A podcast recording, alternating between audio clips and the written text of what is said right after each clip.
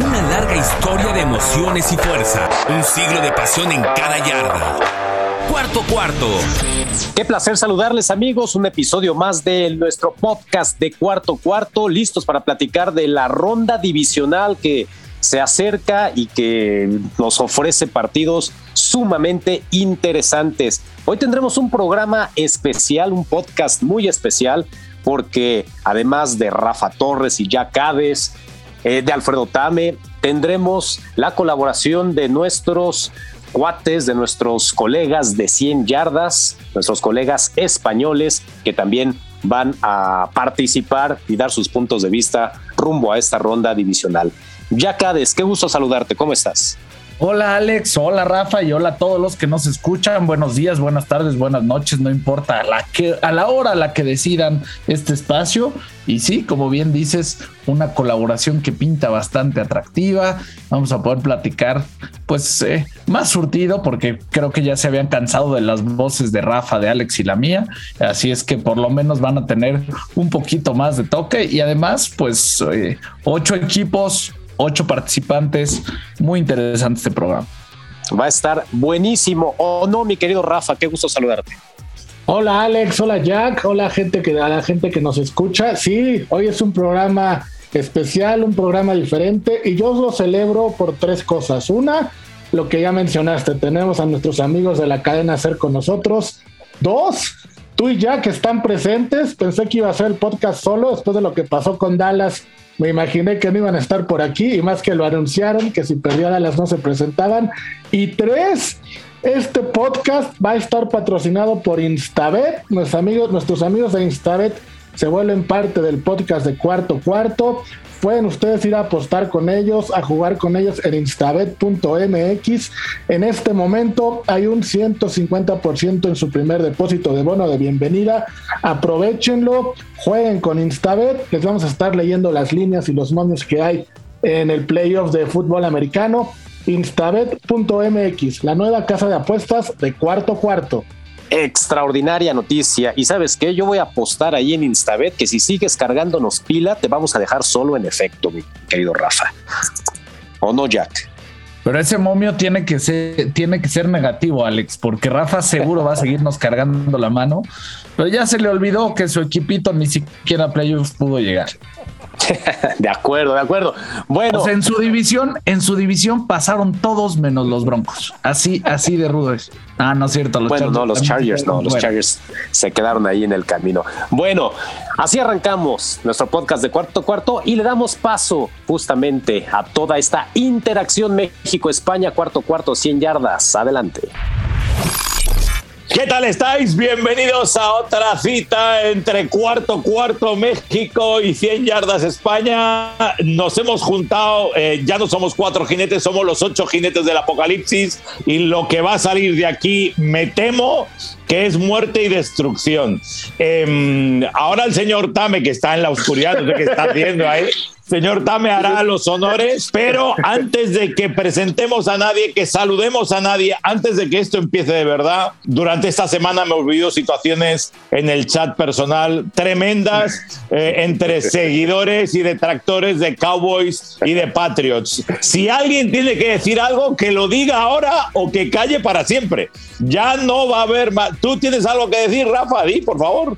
El fin de semana más feliz de la historia de la NFL. Patriots y Cowboys eliminados el mismo fin de semana. Y humillados. Ya, ya ha abierto el melón, un melón, alguien tiene que rebatir y lo sí, Yo ya hay, si hay que cambiar un fin de semana por 20 años, no pasa nada. Yo encantado de la vida. Dime, Alex. Rafa, ojalá y te quede chica la sudadera que te mandaron.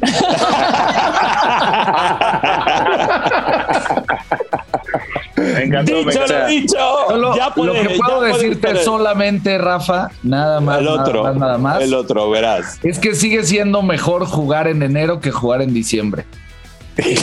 A veces, a veces durar más no es lo mejor, Jack. Bueno, esto está tomando un camino. Depende, depende para qué. sí. Alfredo, ya, lo bueno. si eso, claro, coge tú los mandos, presentamos a todos y vamos al guion, a lo que teníamos previsto para hoy. ¿Ves lo bueno, Ponce, de ser delfines? No hay nada de qué sufrir. Somos malos siempre. Nada, sí. Ahí nada. echan a la gente, pasa quien sea y no Pero, pasa pero nada. imagínate, Alfredo, que tuviste mejor récord que los Broncos. O sea, yo creo que eso es, hay que ponerlo. Jack, Jack, querido, los Broncos le ganaron a Dallas esta temporada. En el mano a mano también quedas Y humillados. ¿eh? Pero bueno, párense, vámonos al al detalle de las cosas. Es un placer, 100 yardas. El equipo de cuarto, cuarto, cuarto, 100 yardas. Cruzamos el charco para llevarles a ustedes la mejor información de la NFL. Y arrancamos Son saludando a 400 Alejandro yardas. Ya son 400 yardas. Mi querido Alejandro cuarto. Centeno, fuerte abrazo. Dos preguntas para arrancar todos el programa. Lo mejor y lo peor de la temporada. Solamente no te extiendas. Dos, dos respuestas rapidísimas. Lo mejor y lo peor. Ay, ay, ay. Lo mejor de la temporada, me encanta ver jugadores como Josh Allen, como Joe Burrow, eh, este tipo de jugadores que están rompiendo la liga tan jóvenes. Me encanta. Lo peor de la temporada, pues sí, ya se acaba de decir, los Cowboys y la ilusión que le generan a sus fanáticos para volver a hacer lo mismo en postemporada. Tres victorias en playoffs en los últimos 25 años es ridículo para un equipo de tanta importancia. Javi Gómez, qué gusto saludarte, hermano. ¿Qué tal? Oye, yo, yo, yo sigo pensando que tú eres político, mercate- eh, mercadólogo, conductor. eh, lo único que no sabes es de fútbol americano. ¡Ah! Ahí, ahí, ahí, me, ahí, me, ahí me habéis pillado, ahí me habéis pillado. Es exactamente así. A mí me caben las sudaderas, pero no sé de fútbol americano. Eh, lo mejor y lo mejor y lo peor, pues mira, lo mejor mm, Cooper Cup. Eh, creo que está llevando, ha llevado la posición de receptor hacia un punto de perfección y belleza que además no es solo como estamos acostumbrados a ver, no lo sé, como la temporada de Rick Henry el año pasado como running back, de supremacía física, sino, sino de inteligencia, de técnica, de corredor de rutas. A mí me está pareciendo diferencial y me está pareciendo claramente el MVP. Y lo peor, el nivel arbitral, creo, creo, no puede ser que una liga tan profesionalizada con tantos árbitros cada semana vaya a peor. Hay muchos partidos que está costando verlos por la cantidad de pass interference, se meten en todo, lo pitan todo. Creo que están haciendo el juego un poquito más feo y eso no debería permitirlo la liga. Y luego, eh, categoría especial en lo peor. Para, para el espectáculo lamentable de, de Aaron Rodgers en una situación tan compleja en todo el mundo con el tema de la vacuna. Javi tiene triple, ¿eh? Para lo peor. Siempre Doble. cae uno extra. Doble, Siempre cae. doble.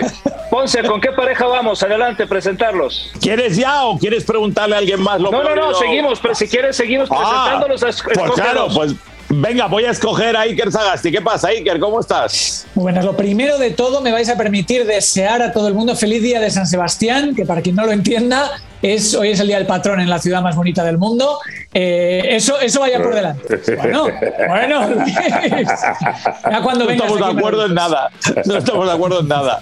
Lo mejor y lo peor, Iker. Claro, y lo mejor y lo peor. Lo mejor para mí, la igualdad. Ha sido un año llenísimo de igualdad, eh, sin certezas, sin ningún equipo absolutamente dominante. Creo que eso hace muy bonita la NFL. Creo que esa competitividad, esa igualdad, le, le da una emoción a la liga que, no tienen otras eh, grandes ligas mundiales y, para mí es diferencial.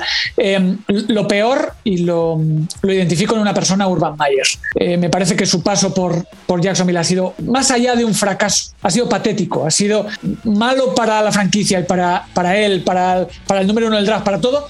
Eh, dentro y fuera del campo, que ya es decir, entonces eh, a, mí es lo que menos me ha gustado este año. Venga, y me voy con Jack. Y así te dejo a ti, a Rafa y a Luis. Eh, Jack, lo mejor y lo peor. Pues mira, no- voy a tratar de no repetir lo que ya dijeron, así es que creo que lo que me voy a quedar como lo mejor es esta nueva generación o la evolución de los corebacks que vienen entrando a la NFL. Me encanta ver lo de Joe Burrow, me gusta muchísimo ver por ahí a Justin Herbert, la evolución que empieza a tener alguien como Mac Jones y todavía lo que van a poder hacer los drafteados en la última ronda, ¿no? Todavía espero que Trevor Lawrence pueda vivir a la altura de las expectativas que se generaron en él la pasada. Esa podemos seguir, ¿no? Por ahí entiendo que Justin Fields y Trey Lance eh, no tuvieron quizás ni el desempeño ni las oportunidades, pero creo que la evolución es positiva y nos va a dar eh, pues bastantes bríos y bastantes emociones esta nueva camada de corebacks y lo que pueden hacer también. Ya con estos binomios de Tua con Waddle, pero te encuentras a Jamar Chase con Joe Burrow. El, tratar de juntar jugadores que, en colegial estuvieron en el mismo equipo es algo que no se ve en la NFL y que creo que va a empezar a, ser interesante. Si me voy a lo peor, igual para mí lo de los referees tiene una mención muy particular que amerita, pero me voy a quedar con los Browns. Eh, lo, que, lo que pasó con los Browns me parece lo peor de la temporada, porque además fue una división que estaba ahí para ser tomada, ¿no? Sin demeritar lo que puede hacer Cincinnati. Eh, es una de las divisiones que con menos victorias se pudieron llevar en la temporada. Tenían a los jugadores, tenían a los hombres, tenían la continuidad. Voy a quedarme con que de lo peor de la temporada los Browns. Madre mía, me la has quitado, pero totalmente. Pues- bueno, Alfredo, tú tiras, ¿con quién vas? Vámonos, eh, mi querido Luis Jones, qué gusto saludarte. En el running back de 100 yardas, tenemos un tándem de corredores maravilloso entre Alejandro Centeno y Luis Jones. Es un tándem de corredores brutal. Te saludo con gusto. ¿Qué tal, Alfredo? ¿Cómo estás, campeón? Eh, pues bueno, eh, esto lo, malo que tiene ir quedándose los últimos es que te van quitando las cositas por ser, para ser novedoso. Los más creativos al final.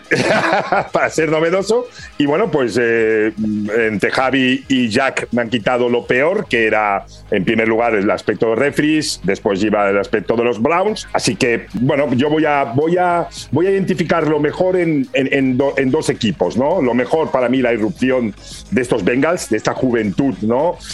De, todo lo que probablemente de temporada podíamos tener dudas, ¿no? De, con Barro a los mandos, ¿no? Tras una lesión espectacular la temporada pasada, pero cómo y todavía sin, sin estar el equipo armado y en una, para mí, una de las, de las líneas claves para que ese quarterback que regresaba de una gran lesión pudiera tener la, la, la, seguridad en el, en, el, en el pase, ¿no? El pass protection, pues como sin eso estar todavía bien asentado y algunas cositas que todavía han de ajustar, como pues el carácter. Yo creo que gran parte de culpa es de Barrow. El carácter ha, tirado hacia arriba este equipo, ¿no?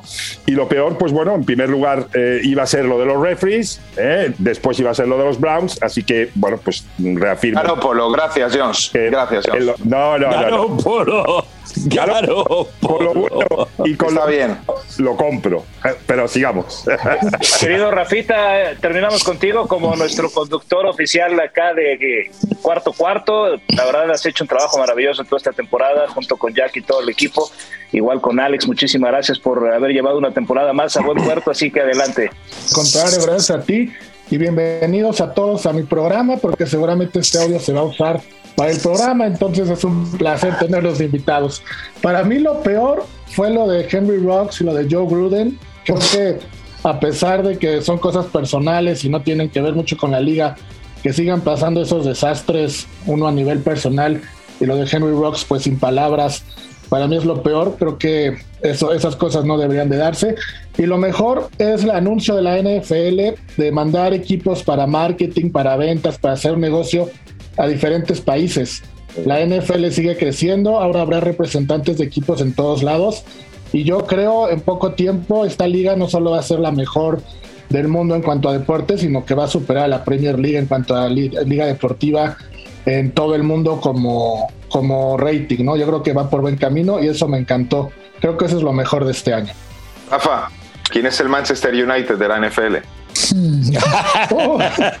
Pues yo creo que Dallas, ¿no? Ya no gana. Sí, sí, puede, ser, ¿eh? Puede ser. No está, mal tirada, fíjate. Todo, termina todo vuelve, todo vuelve a Dallas. Jack, Alejandro, están... Ponce, para Dime, hermano, mira, para mí lo peor este año, para mí lo peor este año, después de todo lo que habéis dicho, eh, voy a hacer un doble peor también, voy a hacer un Javi Gómez. Eh, para mí lo peor es ser aficionado del fútbol americano en Nueva York, me parece que es un calvario muy bien tirado. Y, solo lloras, porque en Nueva York solo puedes llorar. Y, creerte que tienes un equipo en Carolina, que eso también me parece que ha sido de lo peor de este año. Y en cuanto a lo mejor, chicos, te lo voy a dar a ti, Alfredo.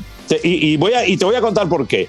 Un año que venga Alfredo y nos diga todo, venga, que los Rams van a ser un equipado y los Rams estén ahí peleados, dice, bueno, puede ser suerte, puede ser suerte. Pero que al año siguiente vuelvas y digas, no, que cuando estamos todos diciendo, no, hombre, Cincinnati no, no, Cincinnati va a estar y Cincinnati está en los playoffs. Chico, madre mía, ¿eh? Dos de dos.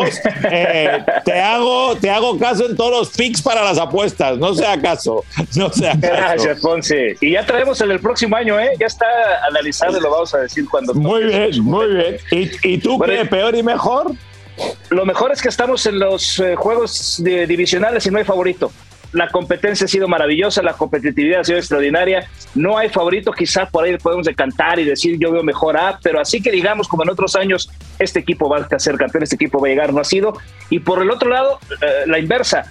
Es una pena que en juegos divisionales hayamos visto la gran diferencia de los equipos competitivos contra los equipos que realmente no lo son, aún cuando se meten a playoffs, ¿no? Una pena los juegos divisionales, perdón, los juegos de comodines, verdaderamente desastrosa la capacidad que tuvieron, pues ya lo decíamos Dallas, el mismo Patriotas, es una pena en verdad lo que sucedió en esto, pero se está cargando mucho para equipos que están demostrando que tienen una capacidad brutal para los próximos años y otros que pase lo que pase, si no se empiezan a poner las piedras en tema de generación, de desarrollo, de cocheo, de muchas cosas, va a ser complicado. El tema de Miami, por ejemplo, en donde empiezan a voltear otra vez a buscar coordinadores ofensivos, defensivos por todos lados, me parece que es una buena base para pensar que en el futuro necesitamos mejor cocheo. Nos hacen falta mejores coaches en la NFL, eh, cuidado. Eso es algo que empieza a ser alarmante. Empieza a ser la misma baraja de siempre hacen falta coaches emergentes en la NFL. No sé si ustedes coincidan, pero bueno, pues ahí está. Y bueno, si les parece, mi estimado Ponce, arrancamos de lleno con lo que va a ser el análisis de los partidos de los juegos divisionales. Adelante, Ponce, te dejo a ti la primera presentación de estos, eh, de la primera pareja que nos van a hablar del Cincinnati frente a Titan. Bueno, pues vamos a poner a bailar a Alex y a Iker. Les vamos ahí a poner un temita suave, cariñoso, pero picantito. Picantito porque tenemos por un lado a Barrow, a Mixon y a Chase y por otro a Tannehill, a Henry y a Brown. A ver, punto de inflexión de partido. ¿Quién es si tenéis favorito para este partido. ¿Cómo lo veis? Venga, Alex, arranco contigo. Híjole, la verdad es que es muy complicado dar un favorito. Yo creo que por la localía, por lo que significa ser el sembrado uno de la conferencia, me voy a quedar con los Titanes de Tennessee. Además, tienen recuperados ya a AJ Brown, ya regresó Julio Jones, va a regresar Derrick Henry. Eso creo que le va a dar eh, nuevos bríos a la ofensiva, ¿no? Que si bien no fue lo más explosiva en las últimas semanas, el recuperar a los jugadores más importantes para esta parte de la temporada, creo que puede ser una motivación extra para los Titans. Eh, me, encanta lo que ha hecho Mike Bravel con este equipo. Es un coach que en cuatro años no ha tenido temporadas perdedoras, los ha metido a playoffs en tres, ya llegó a una final de conferencia. Creo que el siguiente paso para Bravel es justamente llevarlos a un Super Bowl y eso creo que cada vez está más cerca, repito, creo que el equipo está redondo y con todas las condiciones a favor. Cincinnati no tiene nada que perder. Es un equipo que ha sorprendido todo el año, es un equipo que a mí particularmente me encanta verlos jugar por la manera en que se desarrollan, su ofensiva es eh, sensacional, ¿no? Con cuatro jóvenes de 25 años o menos, como es Burrow, como es T. Higgins, como es Jamar Chase, como es Joe Mixon, que la verdad ofrecen un espectáculo extraordinario para los aficionados. Pero creo que justamente eso es lo que les puede terminar cobrando factura, ¿no? La juventud en algún momento dado se tiene que pagar, tienen que pagar derecho de piso. Y creo que si es en algún momento, va a ser justo en esta ronda ya contra un equipo con mayor experiencia como son los Titans. ¿no? Entonces, me gusta mucho el duelo, pero creo que al final los Titans van a terminar ganando ese partido por muy poco, pero se van a imponer. Eso es lo que desde mi punto de vista percibo. ¿Y tú, Iker? No seré yo el que le lleve la contraria a, mi admiradísimo Alex. Estoy de acuerdo. ¿eh? Los Titans creo que son favoritos, pero yo creo que va a ganar Cincinnati. Como, como ha dicho Alex y también lo ha dicho antes Alfredo, hay mucha igualdad en estos playoffs. Eh, en esta ronda ya te da por pensar que cualquiera de los ocho hay un escenario en el que puede ser campeón, pero de los ocho que quedan, el, precisamente el único que no se juega nada porque ya ha llegado incluso más lejos de lo que se podía esperar es Cincinnati y para mí eso lo, lo vuelve más peligroso todavía. Creo que están en, en, un momento anímico y de juego muy importante. Es cierto que juegan contra un equipo muy duro, muy rocoso, los, los, Titans te llevan a su terreno y te, y te machacan, pero hay un par de claves a las que yo me, me aferro. La defensa de, de, los Bengals ha mejorado muchísimo contra la carrera, para quien no lo sepa, El año pasado le corrían más de 156 yardas por partido, este año apenas 102. Ha sido la séptima mejor defensa contra la carrera. Ahí reside una de las claves de la mejora de, de, Cincinnati. Y por otra, que Burrow vuelva a ser capaz de, de, hacer de Houdini ¿no? contra la presión, va a tener. Eh, lo, hicieron muy bien contra Riders. Eh, supieron quitarse rápido el balón, buscar alternativas eh, muy sencillas, que los receptores ganaran fácil sus emparejamientos. Creo que va a tener que volver a ser así, porque la presión va a venir por todos los lados. Harold Landry está muy bien por fuera, Jeffrey Simmons está muy bien por dentro. La, línea de, de los Bengals va a estar muy exigida, pero creo que Burrow es muy bueno librándose de esa presión. Creo que es muy bueno escalando el pocket, se, mueve, tiene un juego de pies increíble y, encuentra muy rápido las, las soluciones, pero para mí una de las claves reside, reside ahí. Otra, que los Bengals sean capaces de establecer el juego de carrera. Tennessee tiene la segunda mejor defensa contra la carrera de la NFL. Poner a Mixon a funcionar creo que le puede dar... Eh, no sé si mucha, pero bastante tranquilidad a, Burro para encontrar a, sus receptores. Y luego por parte de Tennessee, que, que Derrick Henry sea un factor. Si Derrick Henry está sano, si Derrick Henry eh, es capaz desde el principio de terminar el partido, de, tener que meter eh, mucha gente en la caja de la defensa de, los Bengals, entonces Tennessee tendrá mucho ganado. Pero es una incógnita, ¿no? No sabemos cómo está. Son dos estilos muy distintos. Eh, y yo sé que puede ser el partido por nombres menos atractivo, pero yo creo que huele a partidazo. Yo tengo muchísimas ganas y aunque estoy de acuerdo que Tennessee es favorito, le, voy a dar un, puntito a Bengals. Y si vamos a dar hoy porcentajes, yo voy a dar 55 a 45 para Bengals. Bueno, ¿qué te ha parecido, Alfredo? Los dos primeros hemos salido bailando. No sé si alguien más quiere decir algo de este partido, si no, nos vamos a otra pareja. Me encanta lo que exponen los dos, eh, la verdad, son grandes, siempre expositores del tema de datos. Yo solamente voy a sumar dos puntos que creo clave en este partido. Una, la forma de tacleo que va a tener Cincinnati sobre Henry lo han estudiado y saben perfectamente bien que si vas por arriba con Henry no lo vas a tirar nunca. Ojo cómo van a estar tacleando siempre de la cintura para abajo. Eso es un fundamento que los que han jugado americano lo entienden perfecto y lo van a saber sacar. Y la segunda, Mixon no va a correr tanto. Ojo con los pases pantalla y ojo con los pases escape, que para eso es uno de los mejores jugadores de la NFL y lo van a saber potenciar. Dime, Javi. yo quería decir dos cosas. Una, que creo que Joe Burrow tiene madera de leyenda, tiene nivel para ser una leyenda, tiene personalidad para ser una leyenda y creo que se juega entrar en ese Olimpo ya desde su segunda temporada y ahí hay un intangible muy especial de algo que está pasando en Cincinnati y que puede, y que puede cambiar la liga. Y dos, los Bengals son de los peores equipos defendiendo play action creo que no solo le puede bastar correr a Titans, necesitan sacar su forma de jugar de pase y la forma de jugar de pase que tienen es, el play action. Entonces vamos a ver cómo son capaces de defenderlo, pero yo aquí, yo aquí te voy a contar una noticia, Ponce, que acabo de ver en, este momento, ¿vale? En directo. Entonces, yo os voy a enseñar algo. atrás? Mira, mira, ¿ves esto, Tame? Esto, para que veáis lo que, son, lo que son los yarders, para que veáis lo que son los yarders, nos acaba de llegar a la cadena SER me lo está mandando Ricard, nuestro productor de 100 yardas. Esto lo ha hecho David. David es un yarder de Pamplona que nos escucha con sus hermanos, con sus amigos, son todos fans locos de, de 100 yardas, es seguidor de los Eagles y nos ha hecho dos trofeos.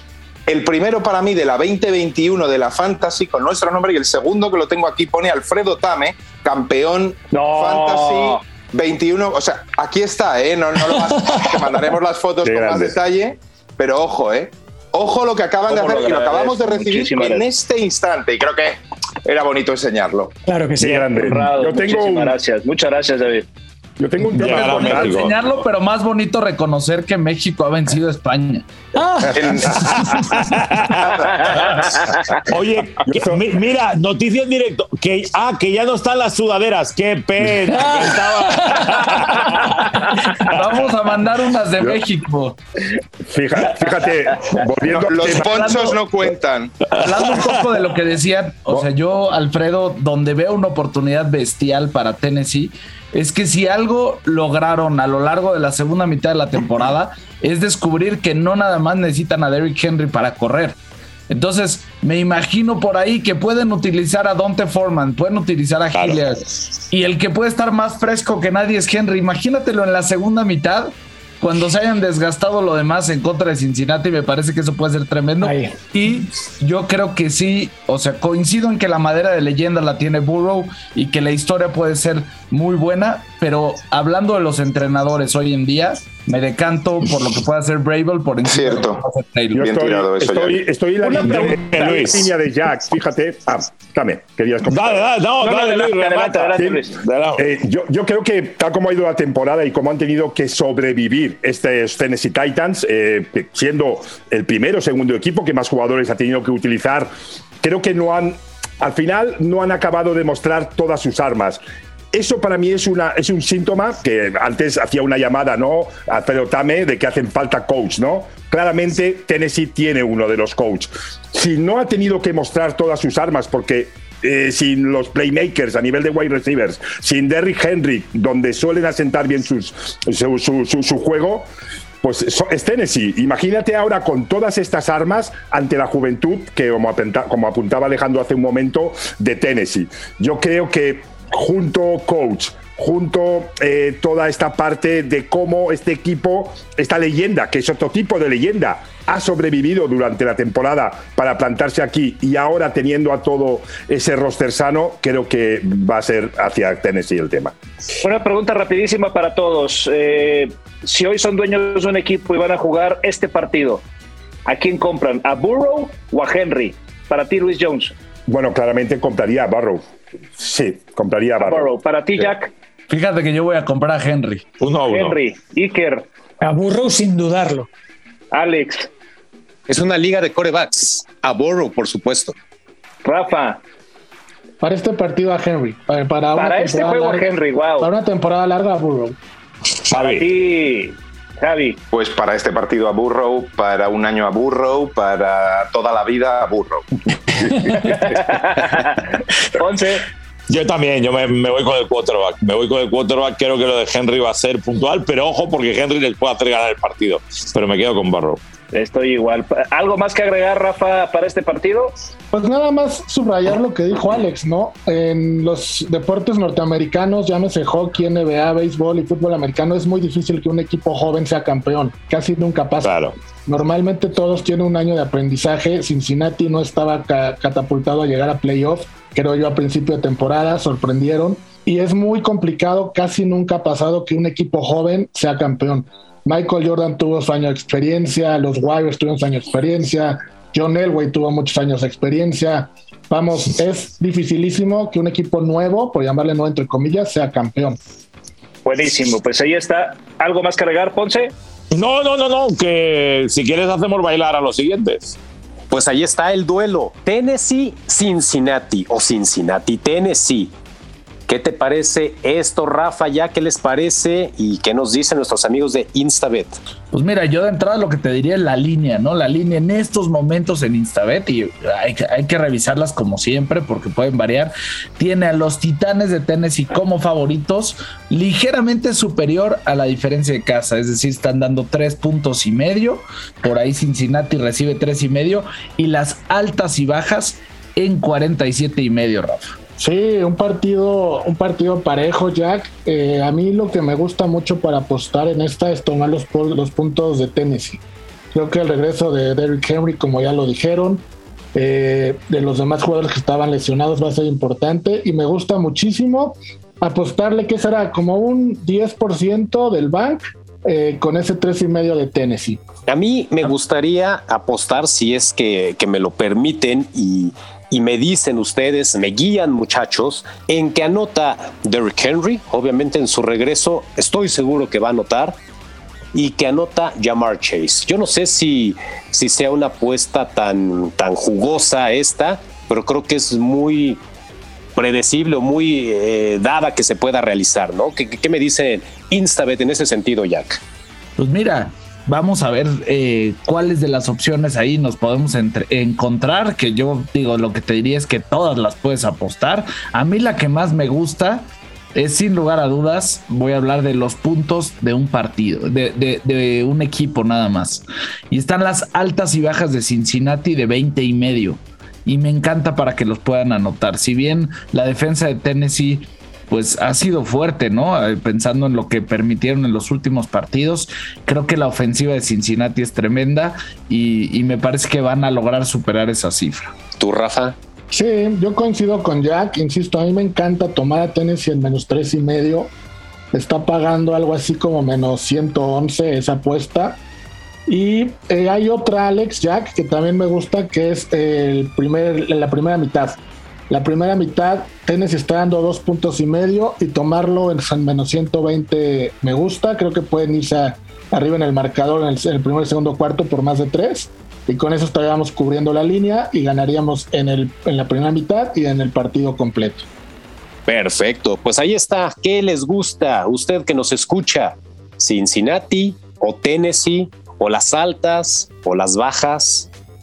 Ahí están las diferentes opciones. Entren a instabet.mx y encontrarán todas, todas las opciones es uno de los partidos sin duda más complicados y, por eso es que también nos gusta poner a, que se crucen ahí dos de los más sanguinarios que tenemos, en dos, de los sicarios más grandes que tenemos en estos programas. y, y, bueno, Buccaneers contra Rams. Yo creo que de todos los partidos que hay, este y el de Kansas City contra Buffalo, podríamos pensar que de ahí saldrían los dos representantes de cada conferencia, no lo sé. Pero al final del día me parece un juegos muy balanceados y hace ratito empezó Alejandro Santos, ahora empezamos contigo, mi querido Javi Gómez. Este partido en, especial tiene de los dos lados del balón muchos cuestionamientos. ¿Quién puede salir mejor? Pero si tú pudieras definir defensa de los Rams contra ofensiva de los Buccaneers y defensa de los Buccaneers contra ofensiva de los Rams, ¿cómo podríamos irnos con este tema? Pues mira, eh, estamos hablando de cuatro unidades top de la liga, sin olvidar equipos especiales donde el Panther de Rams es una cosa, es un espectáculo, como la pone en la yarda 5 prácticamente dos o tres veces por partido. Pero, pero si me hablas de esas cuatro unidades, me lo comentabas antes que querías que analizáramos eso, fíjate, yo creo que hay una que está por encima de las otras tres más que elegir por parejas, me quedo con una que es la que debería dominar el partido si está a la altura de su propio talento, que es la defensa de Rams. El otro día vimos el partido más completo, el mejor de los Rams en, todo el año. Y fue por dos motivos. Uno, porque su defensa fue dominante, estuvo a la altura de su talento en, todos los niveles y luego, por resumirte lo que creo que tiene que ser la estrategia de los Rams, a los que bueno, no, no favoritos, porque yo sé que ante Tom Brady es difícil, pero creo que van a ganar este partido. Creo que Son McVay tiene que controlar a Son McVay. Es decir, ellos son un prodigio de fantasía, de mil opciones en ataque, de diseños, de todo. Bueno, yo quiero ver a unos Rams rocosos, quiero ver a los Rams del otro día, con una defensa muy dura, con una defensa dominante y que corren prácticamente el doble de lo que pasan. El otro día, lo comentamos esta semana en 100 yardas, hizo Stafford 13 de 16 y aún así superó las 200 yardas y varios pases de touchdown. Eso es lo que tiene que hacer. Necesita un clean game, necesita minimizar los errores, porque así además si tú corres, teniendo en cuenta que sumas a Akers, a Sonny Michel, que está bien y que el otro día estuvo muy bien, y le anularon alguna carrera por algún penalty de holding, pero podría haber tenido estadísticas todavía mejores, creo que además contrarrestas la virtud de la defensa de Tampa, que es el blitz, que Todd Bowles manda blitz en el 39% de los snaps defensivos, que es una auténtica barbaridad. Stafford le bien el, blitz. De hecho, en el partido de mm, en el partido de regular season les hizo 9 de 11 contra blitz ¿eh? y ganaron los Rams 34-24. Pero yo creo que para ganar necesitan eso, necesitan mucha defensa, un ataque que esté mucho tiempo en el campo y no que Stafford no tenga que arriesgar. Al margen de esto, para dejar ya a Jack, mm, es impresionante que, que McVeigh haya conseguido resucitar a, Odell Beckham Jr., que dentro de que no está brillando como en otros momentos del pasado, es otro jugador, consigue touchdowns, está presente. Se divierte. Se divierte, se ve dentro de la dinámica. Eh, y luego enfrente, eh, más allá de lo que he dicho de la defensa de Tampa, yo creo que le, que le, faltan elementos y creo que lo va a notar. En un partido apretado, el otro día fue Filadelfia y luego está Tom Brady. Tom Brady es eh, alguien tocado por una varita mágica y lo sabemos, pero creo que además los Rams van a tener suerte porque creo que llega Whitworth, creo que recuperan a Rap, recuperan a Ernest Jones, creo que llega David Long Jr., están bastante sanos, mucho más que Tampa. Entonces yo me inclino a pensar que, mm, que se va a acabar el sueño de Tom Brady, de repetir. Madre mía.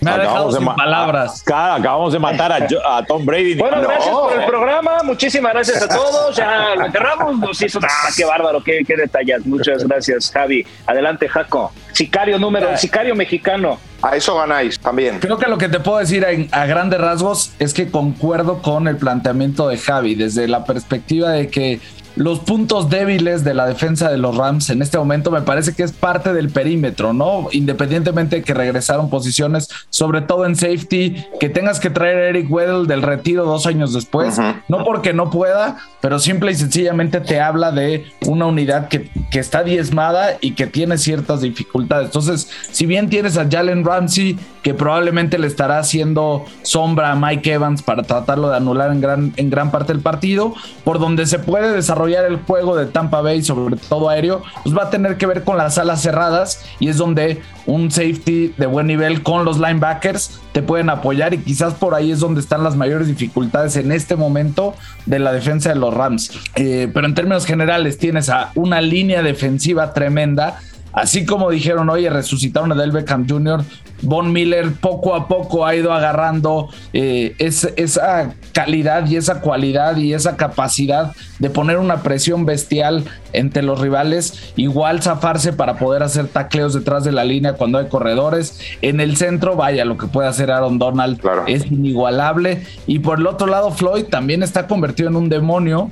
Hay que recordar ese partido de la semana 3. En los partidos, digo, si bien la línea ofensiva de Tampa Bay a lo largo de la temporada logró mantener a Tom Brady bastante limpio, apenas 23 capturas, imagínense que tres de esas capturas se dieron en el partido en contra de los Rams. Entonces estás hablando de que prácticamente el 15% de las capturas que tuvo todo el año lo tuvo en un partido en contra de los Rams y no estaba Von Miller todavía y su línea ofensiva estaba completa. Que para este partido parece que va a estar bastante diezmada entre lo de Wirfs. Por ahí el centro también tiene dificultades. Así es que creo que la defensa de los Rams puede hacer las cosas bien. Y del otro lado, como bien señalan, creo que la mayor, digo yo, yo más que los blitzes, creo que también la capacidad que tiene la escuadra defensiva de Tampa Bay para bloquear el juego terrestre a partir de lo que puede hacer Vita Bea y de ahí todos los bloqueos que hacen los linebackers para cerrar los huecos es sumamente interesante. Sin embargo, eso más este eh, esta afinidad o este, este gusto que, que tiene Bowles por mandar al Blitz, como señalaba, abre oportunidades en el juego intermedio aéreo que ese fue lo que explotaron muy bien el partido de la semana 3 y que creo que va con la mayor eh, virtud que tiene la ofensiva de los Rams, ¿no? Porque ya no tienes a este jugador quizás que se va, digo, por ahí Jefferson de repente vive de las jugadas de 40, 50 yardas, pero estás hablando de Cooper Cup que si bien te hace recepciones enormes, la mayoría están en ese rango de 10 yardas y de ahí es donde te hace perder tacleadas donde tienes separación. Odell Beckham Jr. lo está haciendo muy bien en ese espacio. Tyler Higby vive en ese lugar también. Y, y creo que por ahí, en la medida en la que Tampa mande blitzes, Stafford los pueda de alguna manera visualizar con buena eh, en buen momento y mande los pases cortos, van a poder estar avanzando de manera consistente y por ahí cuando sea necesario mezclar con Sonny Michel y Cam Makers. Así es que a menos de que aparezca una genialidad de Tom Brady en la última serie ofensiva, que no lo hago para nada como, como algo que no pueda suceder, veo también un partido para los Rams. Por ahí quizás lo, lo propenso de Stafford a lo largo de la segunda mitad de la temporada de cometer errores podría ser también uno de sus grandes problemas. Así es que en la medida en la que se mantengan en la bolsa, que saque los pases cortos rápidos y que no tenga que, pues que no tenga que improvisar mucho, me, me decanto por los Rams en este partido también. ¿Alguien, alguien ve a, ve a Bueno, pues- Tampa? Rafa, Alex, ¿al- ¿alguien Sí. ve a Tampa? Y que Sí, sí, seguro. claro. Seguro, seguro, Iker seguro. Eh, y, por eso me apetece, me apetece apuntar un par de detalles que, que me parece que, los análisis bastante coincidentes y, los argumentos dados me, me parecen que van por ahí los tiros, ¿no? Pero eh, yo, yo quiero dar dos detalles. Eh, Uno muy rápido sobre cuando está Los Ángeles en, en ataque y, y es esa necesidad de hacer funcionar el juego de, de carrera eh, más que nada para, para no obligar a, Stafford a, tener que lanzar mucho y a verse en situaciones donde pueda cometer esos errores donde le hemos visto. La, gran virtud de, mm, de, la defensa de Tampa no es solo mandar blitz, sino hacerlo de una manera muy creativa, ocultártelo muy bien quién va a hacer ese blitz. Y, y desde Lavonte David o incluso Antoine Winfield son muy capaces de dejarte caer a uno de los linebackers y que vaya uno de ellos al, al blitz, que, que, sean capaces de reconocer eso. Me, parece muy importante que sean capaces de correr contra Vitabea y contra los linebackers de, Tampa. Me, parece muy importante. Pero más importante todavía, y Javi apuntaba muy bien, eh, la recuperación de Ernest Jones. Para ellos es vital porque el resto de sus linebackers, sobre todo Troy Reader, sufre muchísimo en cobertura. La recuperación de Taylor Rapp, una pareja de safety suplente contra Brady, puede sufrir mucho.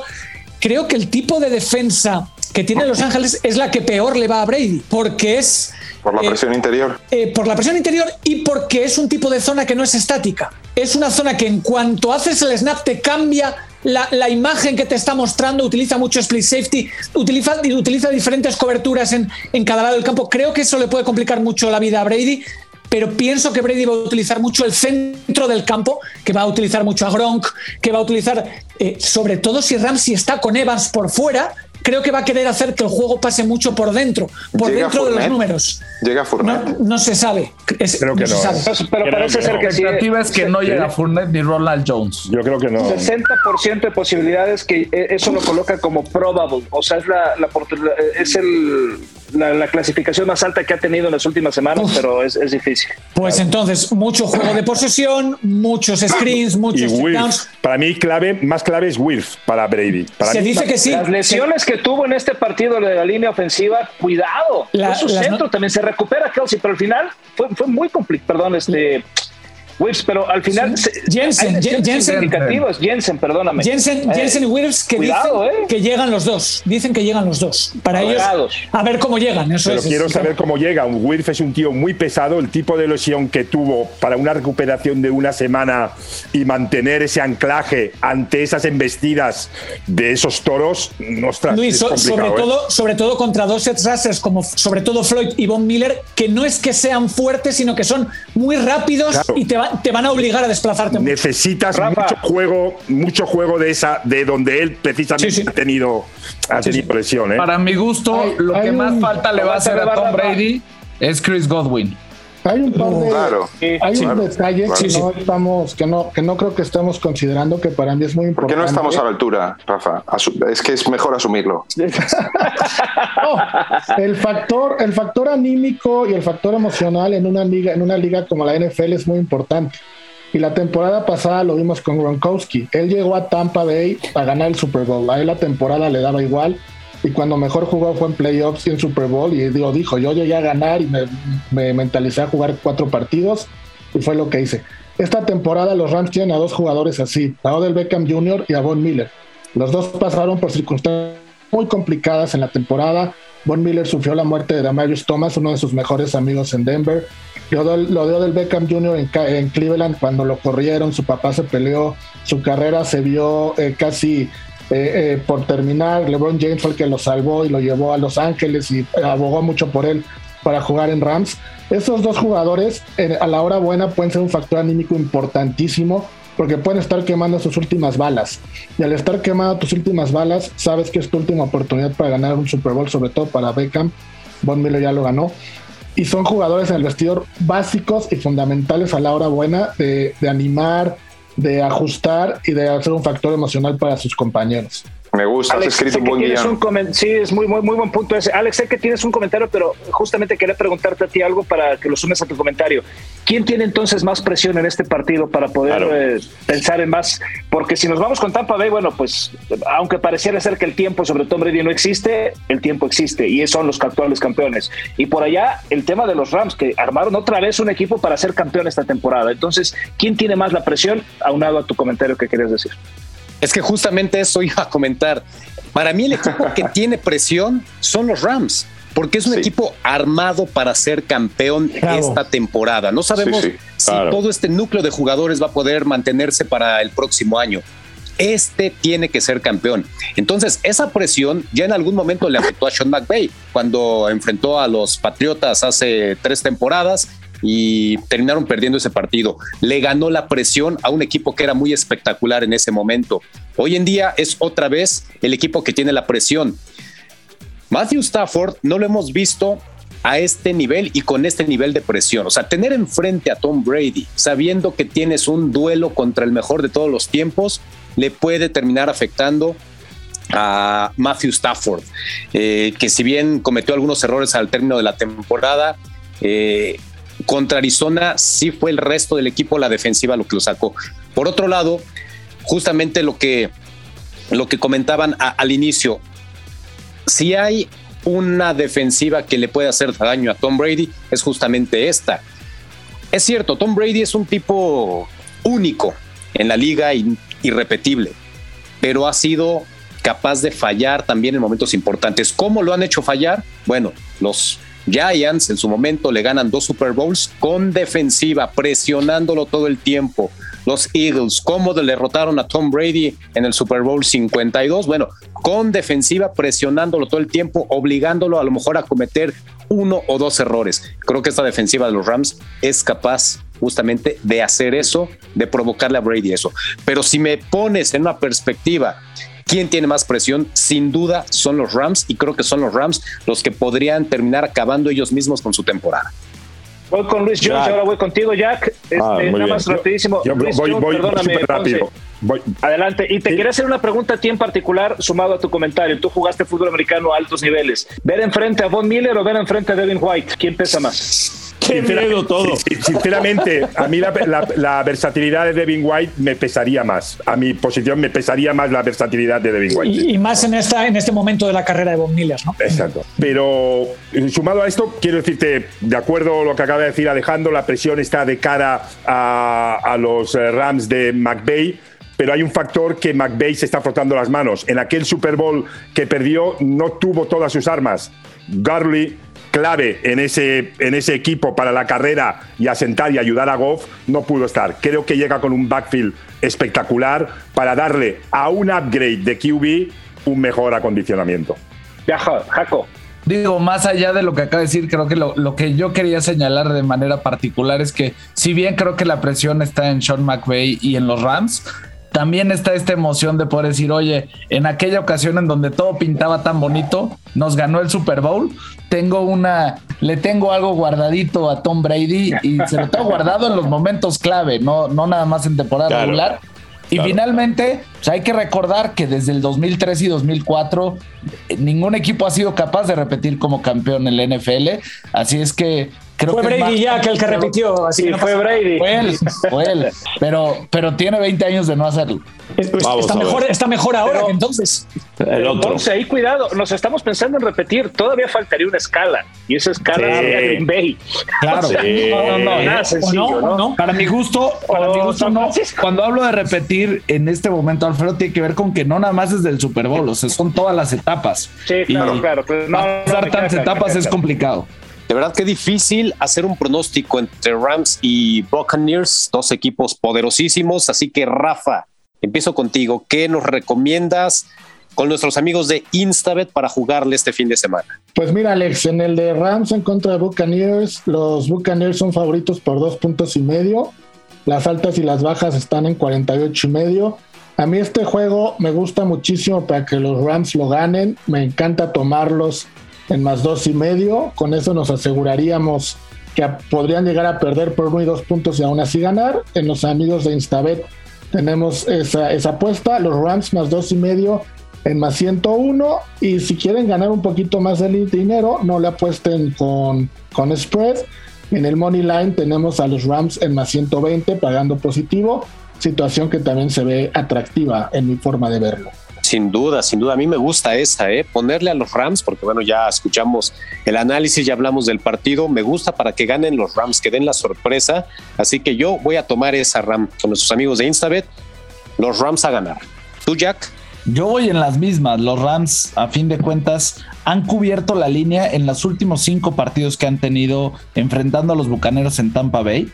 El equipo que no es favorito, el underdog, ha cubierto cuatro veces consecutivas las líneas y pues los Rams han salido mejor eh, rankeados en los partidos en contra de Tampa, incluido el encuentro de la semana 3 de la temporada regular.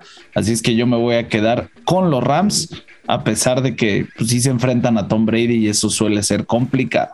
Oigan, en cuestión de altas y bajas, 48 y medio, estamos hablando que si un 28-21 serían altas. En ese sentido, ¿te gustan altas o te gustan bajas, Rafa? A mí para este juego me gustan las altas, Alex. Los 48 y medio creo que son muy realizables. Justo el marcador que acabas de decir no me suena escandaloso. Y me iría, me iría por las altas. Incluso creo que ah, las altas podrían cubrirse rápidamente en el tercer cuarto. Yo no lo veo tan descabellado. Me gustan las altas en menos 112. Híjole, ¿a ti, Jack, te gustan las altas? Pues mira, te diría que en términos generales eh, es el planteamiento interesante porque además se ha dado en los últimos cinco enfrentamientos entre Rams y Tampa Bay. Sin embargo, después de lo que observé en la ronda de Wildcard, creo que me voy a quedar con las bajas, Alex. Y insisto, no es eh, lo básico, pero si te vas a los últimos cuatro partidos de Tampa Bay como local en playoff, se han dado las bajas y se ha dado en siete de los últimos ocho partidos de Tampa Bay como local cuando se enfrenta a un equipo con récord ganador. Así es que me parece que así va a suceder y me voy a quedar con las bajas. Yo estoy tomando en cuenta para este partido que las defensivas van a ser fundamentales. Si creo que la defensiva de los Rams va a traer a soleado a Brady en ese partido, pues no creo que se vayan a anotar muchos puntos. Entonces yo también creo que, que puede ser un partido de bajas, a pesar de, de los grandes corebacks que están frente a frente de los ataques, creo que las defensivas también lucen imponentes. Así que yo también me quedo con bajas. Así que, Rafa, ahí está. Tú altas, Jack y yo nos vamos con las bajas aquí en Instabet. Bueno, antes de, antes de llegar a Green Bay, Tame, déjame que vayamos un poco a Tombstone y que pasemos por OK Corral porque vamos a tener una de pistoleros eh, de lujo. Allen y Mahomes. Yo no sé exactamente quién va a salir vivo de ese duelo y, qué es lo que va a pasar, porque si vemos a, a los Bills del último partido, dices, estos tíos, cerremos esto, no hay más comentarios, estos tíos van a ser campeones, el resto no pinta nadie. Pero realmente eh, Buffalo no es solo lo que hemos visto contra Patriots, es, es muchas más cosas y les hemos visto flaquear durante la temporada. Y por otro lado, Kansas, Kansas y sus historias. Yo no sé muy bien Mahomes eh, si va a contar con esa eh, defensa independiente que tiene, si, si el ataque le va a funcionar todo lo que necesita y más. Así que, querido Rafa, te tiro a ti la primera, saca las pistolas y qué hacemos con estos dos. A ver. Bueno, pues como bien dices, ponse un partido de pronóstico reservado, no por algo en las apuestas y en los momios es la línea más cerrada, ¿no? La última vez que la revisé ayer estaba por un punto y medio, cosa que prácticamente no hay favorito. Se enfrentaron en la semana 5. ¿Un punto y medio para quién, Rafa? ¿Quién va por para, Kansas? Para Kansas, para Kansas. Yo creo que se lo están dando por el factor local, no por otra cosa. Claro. claro. En la semana 5 jugaron, Buffalo ganó 38-20, pero hay que tomar en cuenta que la defensa de Kansas no era la de hoy, ¿no? No estaba Chris Jones, no estaba Ward, y todavía no llegaba Melvin Ingram al equipo. Entonces, eh, si tomamos en cuenta las situaciones actuales, yo los veo muy, muy parejos. Lo que hizo Buffalo contra Nueva Inglaterra, hablando exclusivamente del factor anímico, creo que tuvo mucho que ver. Nueva Inglaterra eh, le ha hecho eso a Buffalo durante 20 años y Buffalo se cobró todas en un juego, ¿no? Por eso no bajaban el pie del acelerador, por eso seguían anotando, por eso seguían festejando. Ese factor anímico tan grande no creo que lo vayan a tener eh, contra Kansas. Kansas es una de las aficiones más ruidosas, de los estadios más, más incómodos para un visitante y no por algo Mahomes ha ganado cinco partidos de forma consecutiva en playoff ahí, contra el que pongan y contra el que sea. Ahora, eh, la defensa de Buffalo la mejor para mí en, cuanto al pase y una de las mejores en general. Entonces, Mahomes se la va a ver complicada, ¿no? Mahomes va a estar en una situación incómoda, va a estar cubierto por Mika Hyde, por Jordan Poyer. Vamos, no va a ser fácil. Y del otro lado, la defensa de Kansas creo que va a tener la prueba más fuerte de toda la temporada. Entonces ahí va a estar el juego. Yo no creo que ninguno de los dos pueda reducir a, ninguna de las dos ofensivas, pero sí creo que la defensa de Kansas es más probable que se rompa en algún momento o que se quiebre. Y, si Josh Allen tiene un juego como el que tuvo contra Inglaterra o a un 70-80% de eso, es complicado para, va a ser muy complicado para Mahomes por la defensa a la que enfrenta, no porque no lo pueda hacer. Entonces, un partido muy, muy parejo. En una de las preguntas, Alfredo decía, ¿a quién comprarías entre Mahomes y Josh Allen? Pues nada más para ponerlo en perspectiva, Mahomes hizo 4.839 yardas por aire, fue el cuarto, el número 4, y Allen hizo 4.407, fue el número 8, solo hay 400 yardas de diferencia. En touchdowns, Mahomes tuvo 37, Allen tuvo 36. En intercepciones, Mahomes tuvo 13 y Allen tuvo 15. Los números son prácticamente iguales, la diferencia iguales. es poquitita, poquititita. Si tuviera que escoger a uno, sería por la experiencia y por lo que ya le vimos hacer, es a Patrick Mahomes. Josh Allen ahora tiene que probarnos que puede vencer a Mahomes y por eso me quedaría con él, no por otra cosa, pero sí la diferencia es muy chiquita. Si hubiera que escoger un favorito a reserva lo que acabo de decir de los corebacks, yo creo que Buffalo va a ganar el partido por muy poco, pero creo que la defensa de Kansas no está a la altura de la ofensiva de Buffalo y la defensa de Buffalo sí está a la altura de la, de la ofensiva de Kansas City. Por eso me quedo con Kansas, pero en un partido suma, me quedo con Buffalo, perdón, pero en un partido extremadamente parejo, yo creo que el más parejo de los cuatro. Señor Jones, ¿cómo lo ve usted eh, este duelo de pistoleros? Ya está bien cómo acaba Rafa, porque bueno, se trata un poco de confrontar, ¿no? Y, yo, yo voy a apostar por Kansas en este partido, ¿no? ¿Y por qué voy a apostar? Voy a basar un poco mi, mi, argumento pues en, en, en hablar de Kansas para esto, ¿no?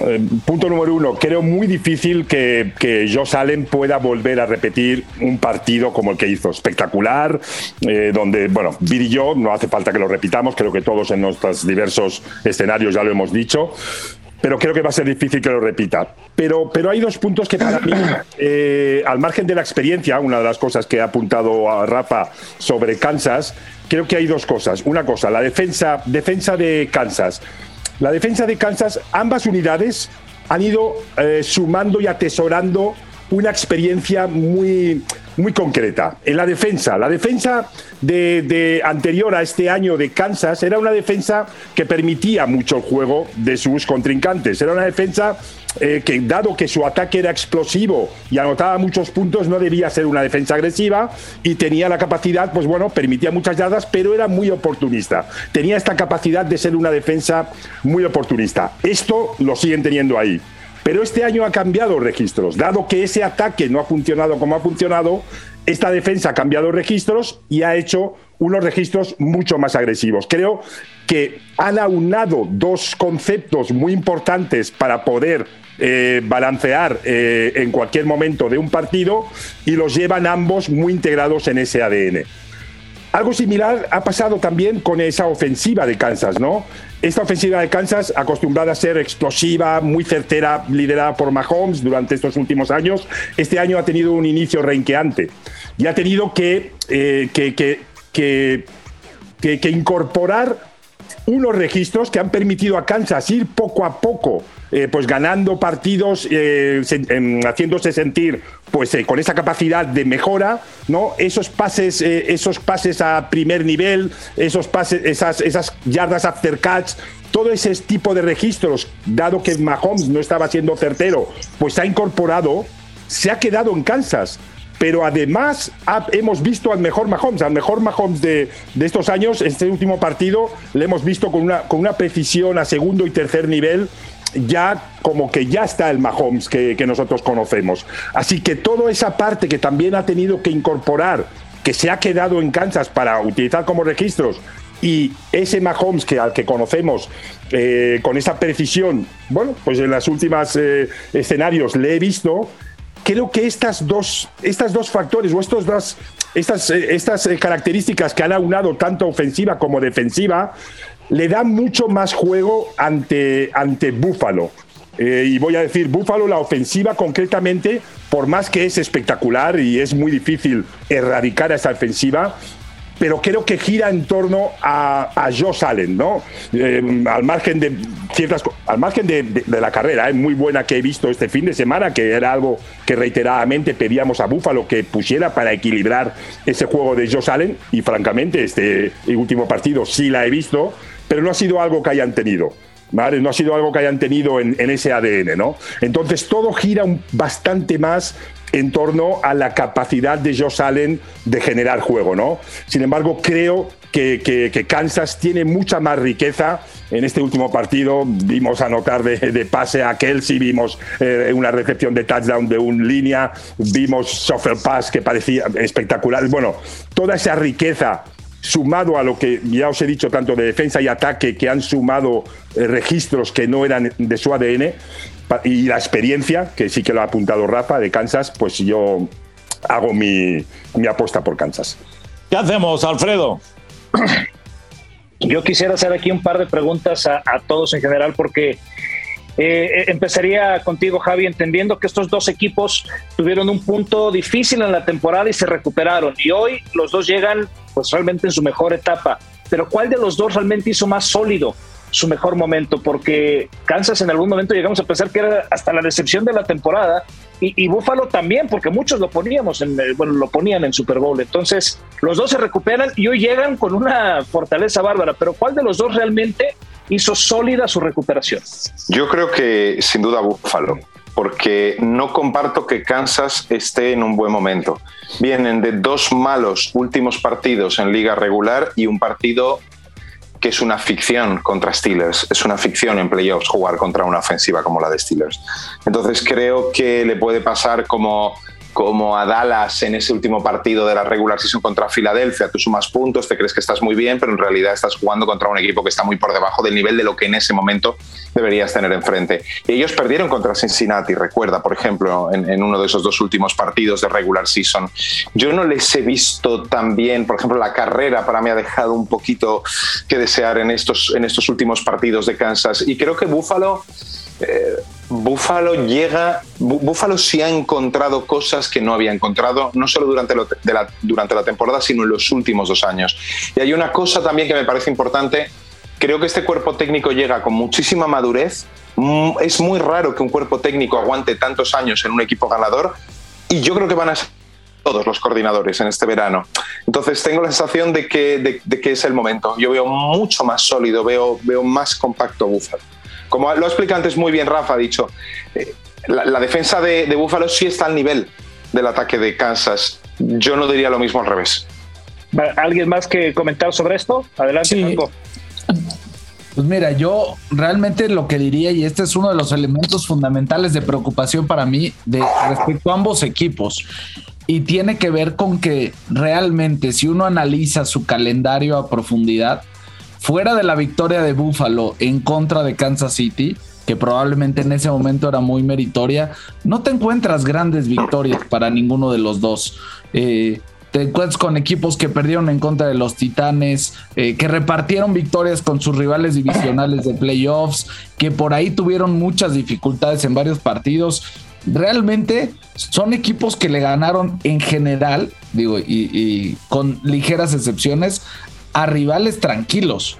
O sea, la verdad es que ninguno tuvo tiros con estos equipos de playoffs sólidos en donde puedas encontrarte con que con quién lo ha hecho mejor, digamos, ofensivo o defensivamente hablando en momentos importantes. Coincido claramente en que lo de este partido en contra de Pittsburgh, pues es, es, te topaste con un rival en playoffs que no es digno de playoffs y esto va a tener que ver y va a empezar a ser más repetitivo en la medida en la que siga creciendo el número de equipos en playoffs, ¿no? Cuando te encuentras ya con siete equipos y un partido adicional porque el segundo lugar no descansa, creo que es uno de los factores a considerar. Pero del otro lado, Buffalo tampoco le veo grandes cosas. Si pensamos en cómo cerró la temporada, eh, le gana a las Panteras de Carolina, le gana a Nueva Inglaterra, que para mi gusto ya venía a la baja en esos momentos, en términos generales, después de un momento intermedio interesante, le gana Atlanta y le gana Jets. Entonces tampoco creo que eh, tiene grandes juegos. Antes de eso, pierde contra Tampa Bay y pierde contra Patriots que, que, están en ese, en ese calibre. Entonces, para mi gusto, el tiro está muy parejo desde esa perspectiva. Y en lo que sí coincido con Javi plenamente es que si tuviera que escoger una unidad defensiva, creo que escogería la de Buffalo, pero si tuviera que escoger una unidad ofensiva, escojo a la de Kansas City. Y, híjole, de repente si me encuentro con Travis Kelsey mandando pases de touchdown, creo que eso no hay, no hay quien lo pueda detener. Oye, pero rápido, Jack, Alfredo, perdón, Iker, contra, contra Buccaneers, pero ya en tiempo extra y de visitante. Y contra Patriots perdió el primer partido en un juego rarísimo con el aire a 10.000 kilómetros por hora, que yo no lo tomaría como referencia, nada más. Hay, una cosa que no hemos comentado que, creo que puede ser decisiva para el partido y es la tendencia, no solo esta temporada, ¿eh? otros años en playoff les ha sucedido, de empezar lento los partidos para Kansas City porque luego total, como tenemos a Mahomes, remontamos. Creo que el tipo de defensa de los Bills hace que si Kansas se pone por debajo, le vaya a costar. Los Bills defienden con dos safeties profundos, eh, mucho utilizando quarters con ayudas. Esto es la, peor defensa que le va a Mahomes porque le, le niega el big play, le niega la jugada profunda, le obliga a coger las cosas fáciles que tiene delante, que no es lo que él prefiere, aunque lo está haciendo bien. Está haciendo bien y lo está haciendo bien, pero no es lo que más le gusta. Él, prefiere, él prefiere resolverte. El otro día hizo cinco touchdowns en 11 minutos. No creo que contra la defensa de los Bills sea capaz de eso, así que pienso que el inicio del partido es muy importante porque pienso que la defensa de Buffalo, eh, más que limitar eh, los puntos de, de, Mahomes y del ataque de Kansas, los puede paliar, los puede frenar. Eh, y ahora digo una cosa que sé que puede ser un poco injusta, el que gane de aquí llega a la Super Bowl, para mí. Lo que sí es un hecho, y perdón, rapidísimo con lo que dijo Iker. No os coléis, que iba Alex. Si arranca Mahomes como arrancó contra Pittsburgh, pierde el partido. Eso decía, eso es lo que quería decir. Dime, Alex. Bueno, entiendo mucho que pues Parte del análisis es ver los rivales a los que enfrentaron en la temporada, pero también no es culpa de los equipos el no tener a los a las superpotencias dentro del calendario eh, en todo momento, ¿no? Hay una fórmula muy establecida para tener un calendario en la NFL. Lo que sí es un hecho es que los dos equipos tienen el talento. Si nos vamos del lado de Kansas City, tener a Patrick Mahomes, a Travis Kelsey, a Tyreek Hill y del otro lado tienes a Josh Allen, a un Dawson Knox, a un Stephon Dix. Vaya, los equipos son talentosos. una dimensión brutal.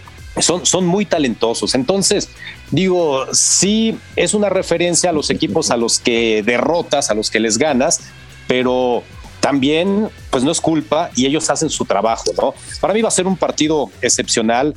Kansas City sí ha mejorado su defensiva. Si analizamos esos primeros siete partidos donde tenían récord de 3 y 4, su defensiva permitía más de 400 yardas y solo generaron en esos siete partidos siete intercambios de balón. Su producción en cuanto a sacks, en cuanto a capturas de coreback era muy reducida. Mejoró la defensiva de Steve Españolo. Mejoró a partir de la semana 8 la llegada de Melvin Ingram sí, sí los hizo mejores. Promedian ahora 340 yardas por partido permitidas, es decir, mejoraron más de 60 yardas en promedio. Su producción de robos de balón creció a 22, casi 3 por partido. Lo tenían antes. La producción de capturas fueron más de 20, si no eh, mal recuerdo. O sea, fue un 60-30 de los primeros siete juegos a la segunda mitad de la temporada. Entonces, sí, la defensa de Kansas City sí mejoró durante la segunda mitad de la campaña y creo que eso es muy importante, tomando en cuenta que los rivales no fueron de lo mejor, pero ellos hicieron su trabajo. Dejaron en ese lapso de la semana 8 a la semana 17 a cuatro o cinco rivales en menos de 10 puntos. Entonces también habla de la mejoría de, Kansas City. ¿no? Fue la mejor defensa por cuatro semanas de la NFL. A mí me encanta lo que se va a dar en este partido. Creo que sí va a ser un tiroteo y como le sucedió a Kansas City contra Cincinnati en la semana 17, creo que al final el que tenga el balón en la última serie ofensiva es el que se va a llevar la victoria. Y pregunta rapidísima para adelante Rafa. Rafa, Rafa, que hay, tenía hay un, hay un dato nada más que quiero compartirles que no es un dato menor.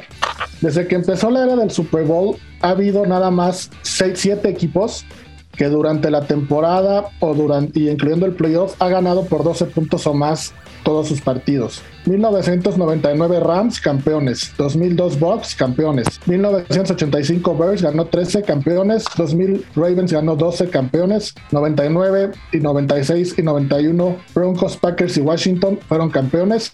Los Bills esta temporada llevan 12. Sería el único equipo que ganara 12 partidos o más por diferencia de 12 puntos y no fuera campeón de Super Bowl en toda la historia de los Super Bowls. Entonces, no lo veo pero, como un dato pero, menor. pero, Rafa, que los Bills saben qué es eso, ¿eh? Que los Bills deben tener el cuatro Super Bowls. de palmar cuatro Super Bowls como No, dos sí, pero, pero no, pero en esas cuatro temporadas no Sí. ganaron más de 12 partidos por 12 puntos o más. Vale, temporada. vale, vale.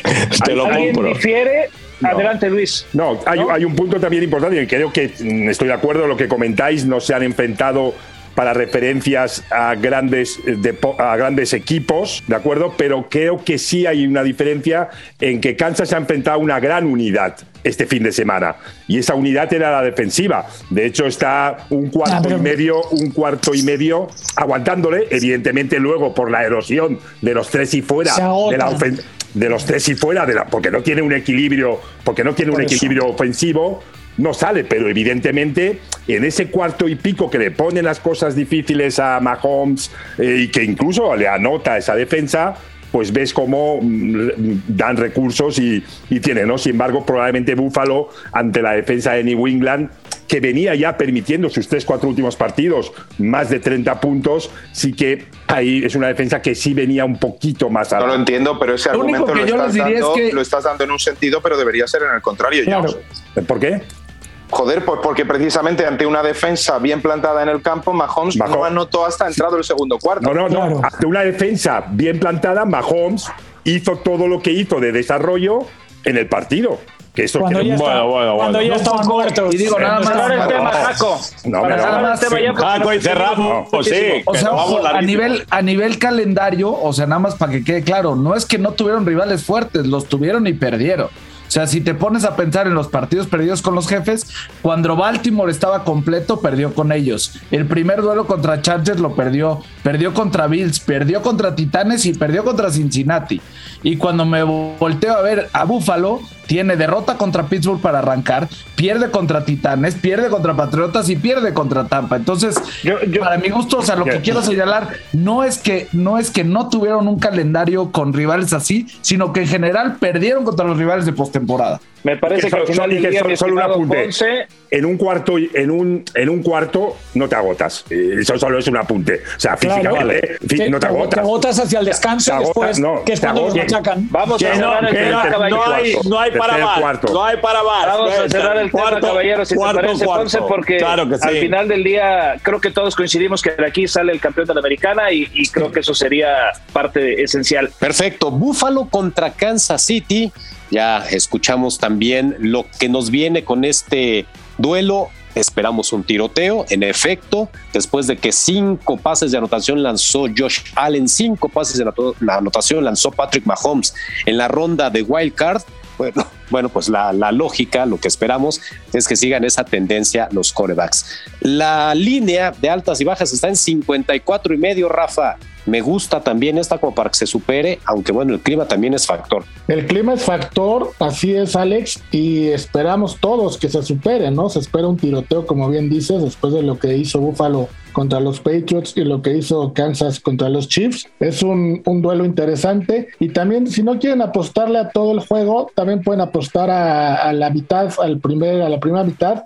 Ahí las altas y bajas están en 26.5, serían tres touchdowns y hay por ahí un par de gol de campos de, combinados de los dos equipos. Eso paga menos 114. Me gusta mucho ese 26 y medio en el primer tiempo. Para ti, Jack, ¿qué te gusta de este partido? Pues digamos que yo en las altas y bajas no me voy a meter porque son 54 y medio y por ahí, híjole, hasta un 27-24, un 30-24 se quedaría corto. Se me antoja para que se den las altas, pero prefiero brincarme esa apuesta en términos generales, donde sí voy a jugar y va a tener que ver con, con lo que espero que termine por suceder y la tendencia que traigo desde que lo marqué es que Kansas City gane el partido. Así es que yo me voy a quedar con que avanza el equipo de los jefes.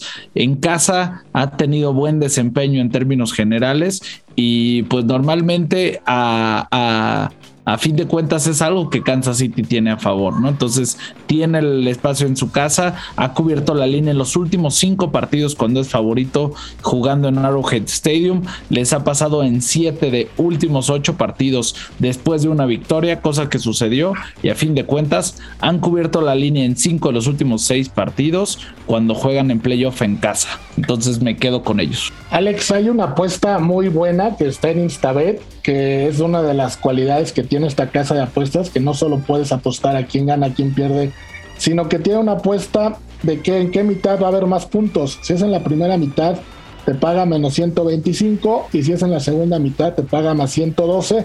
Y ojo, si crees que va a haber el mismo número de puntos en la primera y en la segunda mitad, te paga más 1823. Entonces, si por ahí les gusta apostar cosas simpáticas o cosas raras, ahí hay un momio importante, más 1823. Órale, no, no, no, bueno, imagínate, ¿no? Que, que se diera exactamente la misma cantidad de puntos en la primera y segunda mitad, pues está muy atractiva esa apuesta. A mí me gusta como para que se anoten más en la segunda mitad. Justamente creo que ya con con el tiroteo que esperamos, el último que tenga el balón va a terminar marcando puntos, entonces creo que se superaría en la segunda mitad. No sé si opinas lo mismo, Jack. A mí me encanta para acceder en la segunda mitad, estoy contigo plenamente, así es que me, me gusta y que pague positivo me parece sensacional. Pues ahí está, otra recomendación más para que usted que nos escucha le ponga una lanita en Instagram.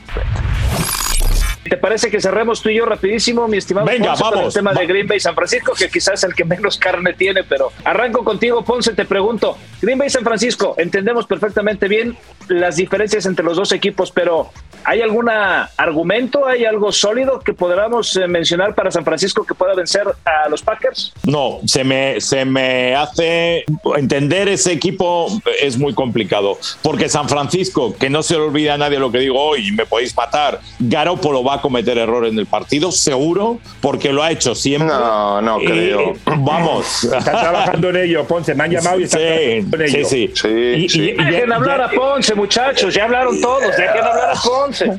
Y, y cuando falle Garópolo, la diferencia es que Green Bay le va a pasar por encima. No es Dallas, no es los otros equipos que se ha encontrado. Green Bay les va a meter una diferencia de 14 o 21 puntos en el momento que Garópolo regale uno o dos pases. Y lo va a hacer y va a pasar. Entonces, mi gran duda es si va a ser capaz San Francisco de establecer en el arranque del partido un poco de ritmo como hizo frente a Dallas. Porque como no logre eso, como no lo consiga, se llevan un carro de Lambofield. O sea, no se llevan un simple resultado. No, no. Les meten un repaso interesante. Ahí te lo dejo. Tú dime lo que quieras de Green Bay, Tame. No, yo creo que el de todos los partidos, el único en donde si gana el equipo que no pensamos que pueda ganar es sorpresa, es en este. O sea, si llegara a ganar Ta- Titanes o Cincinnati, creo que no habría sorpresa. Si llegara a ganar Tampa Bay o Rams, no habría sorpresa. En el resto de los partidos igual, pero el único donde si llegara a ganar San Francisco,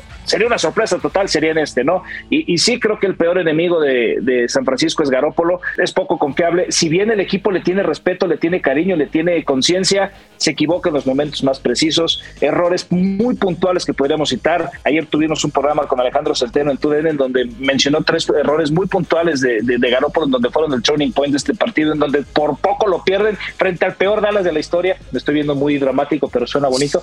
Y, y, y la realidad es que me parece que es un equipo que puede producir a través de Eli Mitchell y a través de Debo. Y la defensa de Green Bay lo sabe, nosotros lo sabemos, ellos lo saben, todo el mundo lo sabe. Y, y, bueno, pues no es una tarea sencilla frenarlos, pero la versatilidad que puede llegar a tener Green Bay, que sí hablamos siempre del gran matrimonio que existe entre Rodgers y, y, y Davante, entendemos que también el ataque terrestre que ha tenido esta temporada ha sido extraordinario.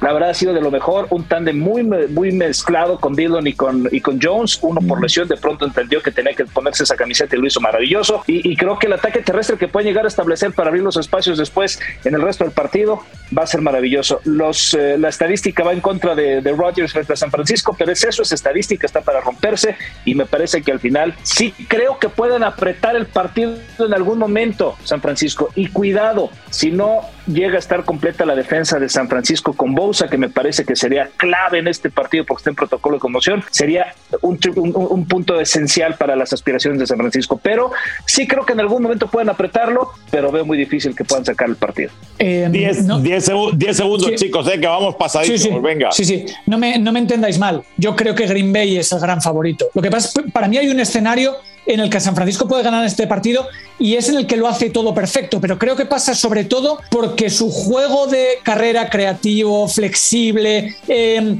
impredecible en algunos momentos, eh, marque la diferencia, que no solo Divo y el Aya Mitchell sean los protagonistas, sino que consigan involucrar a Yuk, que consigan involucrar sobre todo a Kittel. Si todo eso pasa y la defensa está al nivel que estuvo la semana pasada, tiene que estar Bosa, creo que existe una posibilidad de que gane de que gane San Francisco que no me parecería tan raro. Iker, como dicen en España, mi abuela tuviera alas sería un avión. Pero no es tan imposible esto que digo. bueno, lo de mi abuela sí. Ah, eso sí. pues llegamos al último encuentro, Green Bay contra San Francisco. Creo que este es el que tiene la línea de apuesta más dispar, ¿no? En términos generales del fin de semana, Rafa. Así es, Alex, es el más disparejo. Están los Green Bay Packers como favoritos en menos 5 puntos y medio, pagando menos 112. San Francisco en más 5 puntos y medio, pagando menos 108. En el Money Line en Instabet tenemos a San Francisco en más 194, es el equipo que mejor paga en Money Line, y los Packers en menos 243, con altas y bajas de 47 y medio. A mí me gusta como para que los Packers cubran esos 5 y medio, Jack, no sé a ti. A mí me cuesta un poco de trabajo, pero si tuviera que elegir, definitivamente me quedo con Green Bay. Independientemente de que tengo el corazón dolido por lo que San Francisco le pudo hacer a los vaqueros, creo que tuvo mucho que ver, sí, con las fortalezas de San Francisco, pero más con lo que todo el planteamiento de los Cowboys y sus errores mentales les provocaron creo que un equipo de Green Bay teniendo una semana de descanso para poderse preparar de buena manera va a llegar en mejor momento. Y lo que hicieron a lo largo de la temporada regular es mayor. Además pues creo que tienen todos los elementos para poder hacer el partido. Y, si nos vamos sobre todo a cómo se han dado las cosas los Packers han cubierto las últimas cuatro líneas cuando juegan en la ronda divisional cosa que está en este momento y sucede de buena manera. Y han cubierto la línea en 7 de 8 en casa. Así es que tienen los diferentes elementos para que pueda suceder. Me quedo con la línea Green Bay. Y por ahí la otra apuesta que me gusta, Alex, en este en particular, son las altas de esos 47 y medio, porque se ha dado en los últimos cinco enfrentamientos entre San Francisco y el equipo de los empacadores. Sí, también me gusta esa, esa apuesta, ¿no? Eh, creo que Aaron Rodgers va a salir y por lo menos yo le calculo tres pases de anotación en este partido. ¿Tú cómo lo ves, Rafa? Sí, seguramente saldrá con todo en contra de San Francisco y más que tiene un récord negativo en playoffs contra ellos, ¿no? De 0-3. 0-3. Exacto, nunca les ha podido ganar. Creo que esta es la mejor oportunidad que tiene, o por lo menos cuando más eh, chances se ven. Sí me encanta para que Aaron Rodgers haga tres pases de touchdown. Y yo sí voy a tomar a los Packers en menos cinco y medio a menos 112. Creo que es una cantidad accesible, un touchdown. Creo que podría ganar Green Bay por un touchdown o más, menos cinco y medio. Y e insisto, para la gente que le gustan las sorpresas o que le gustan las, las cosas simpaticonas, si creen que el partido se va a ir a tiempo extra, en Instabet tenemos una opción de más 968. Nada más ponen que sí y en más 968 es la línea para que el partido se vaya a tiempo extra qué escenario es, eh, la verdad, está interesante. Yo no creo que se vaya a ir a tiempo extra, al menos no este. Posiblemente veo yéndose a tiempo extra, pues no sé, el de Buffalo, Kansas City puede ser, o el de los Rams contra Tampa, ¿no? Esos creo que los veo muy, muy parejos. Esos creo que no estaría mal también jugar esa apuesta, ¿no? El irse a tiempo extra. Pues ahí está, Rafa, recuérdanos cuáles son las promociones que nos tiene Instabet. Tenemos muchas promociones en Instabet, Alex. La primera es que nos duplican, nos dan el más 150% de lo que con lo que nosotros entremos, con un mínimo de 500 pesos y un máximo de 7500 pesos. Ellos nos dan el más 150 de promedio, de porcentaje de lo que nosotros eh, entremos y con lo que abramos nuestra cuenta en instabet.mx. Jueguen con ellos. Tienen no nada más fútbol americano, tienen Liga Mexicana, NBA, UFC, Liga de España, el fútbol, la English Premier League, Liga de Italia y hasta Liga de Brasil, tienen hockey, tienen esports, tienen de todo en instabet.mx. Jueguen, diviértense y gánense una lanita con ellos. Bien, Ponce, si te parece, vamos cerrando porque nos extendimos, pero con muy buenos datos. Vamos uno por uno preguntándoles finales de conferencia y Super Bowl. ¿Te parece para cerrar? Venga, vamos, arranca tú, venga, dale, ¿con quién quieres ir? Me voy a ir por el orden que aparece en mi pantalla para que no haya Vale. ningún tema. Luis Jones, finales de conferencia y Super Bowl y campeón. Eh, final de conferencia, Kansas City, Tennessee.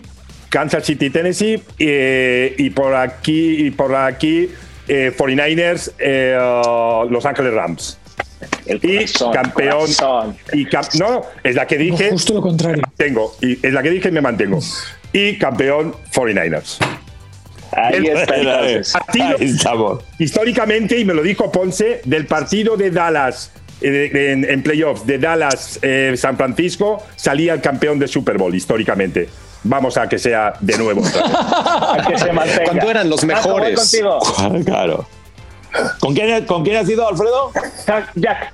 Yo voy a seguir un poco la tendencia de Luis y tiene que ver con que me voy a quedar con lo que dije al principio de la temporada. A ver si regresan a aquel primer episodio entre nosotros. Me voy a quedar con que Kansas va a llegar a la final de conferencia en contra de Tennessee y del otro lado va a ser Green Bay en contra de los Rams. Me quedo con que el Super Bowl es entre Green Bay y Kansas City y veo a Rodgers despidiéndose de Lambo con una victoria. Se ha tocado la Ahí melena, está. ¿eh? Se ha tocado la melena. Sí, sí, sí. Se está invocando a Aaron Rodgers. Iker, contigo. Me ha Tengo- copiado Rodgers, ¿eh? Pueden, pueden atestiguar que hay mayor longitud aquí. Sí, sí, sí.